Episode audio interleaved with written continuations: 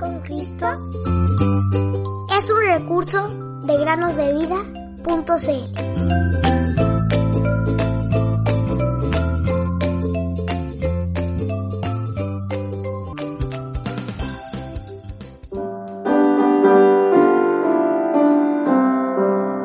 Ninguna condenación hay para los que están en Cristo Jesús, porque la ley del Espíritu de vida en Cristo Jesús me ha librado de la ley del pecado y de la muerte. Romanos 8:1 Muy buenos días queridos niños, bienvenidos a otro día para meditar. El día de hoy, la meditación se llama Orando por Pedro. Hace muchísimos años atrás, un querido siervo de Dios fue arrestado por un poderoso rey y lanzado a prisión a la espera de recibir la sentencia que él decidiera para él.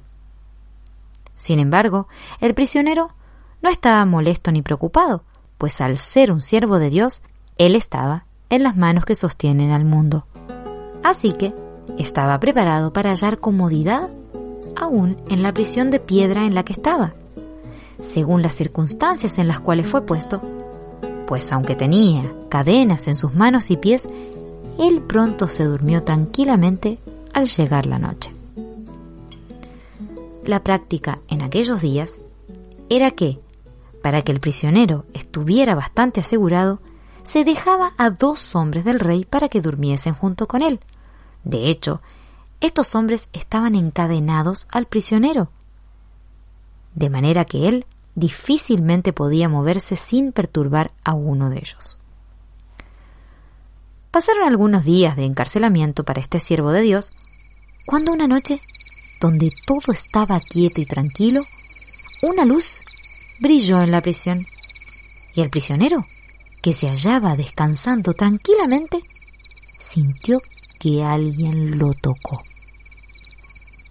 Él se levantó y se dio cuenta que las cadenas se cayeron fácilmente, y fue conducido fuera de la cárcel por este extraño visitante, mientras que los soldados aún dormían en la celda y también los que estaban en el corredor exterior.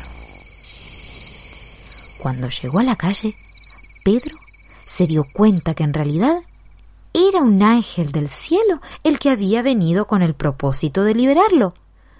Cuánta gratitud y alabanza debieron llenar su corazón al ver que Dios lo libró del poder del rey. Ahora bien, Pedro caminó hasta la casa de María, la madre de Juan, y allí golpeó la puerta. Cuando, después de algo de tardanza, ésta fue abierta, él se dio cuenta que en lugar de estar acostados y durmiendo, todos estaban unidos en ferviente oración a Dios para su liberación.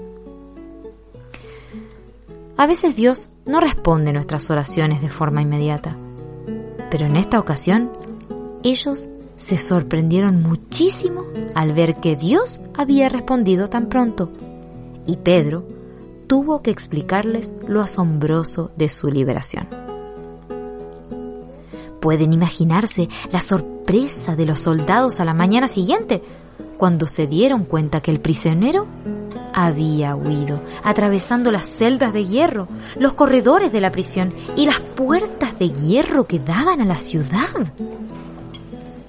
Dios puede, sin duda, queridos niños, hacer cosas maravillosas. Y Pedro era su siervo. Si bien Jacobo, el hermano de Juan, había sido asesinado a espada, Dios no permitió que Pedro atravesara por lo mismo de parte de Herodes, Así que envió su ángel para sacarlo de la cárcel. Herodes, por otro lado, fue castigado por Dios y murió miserablemente, pues no glorificó a Dios en su vida y en su comportamiento.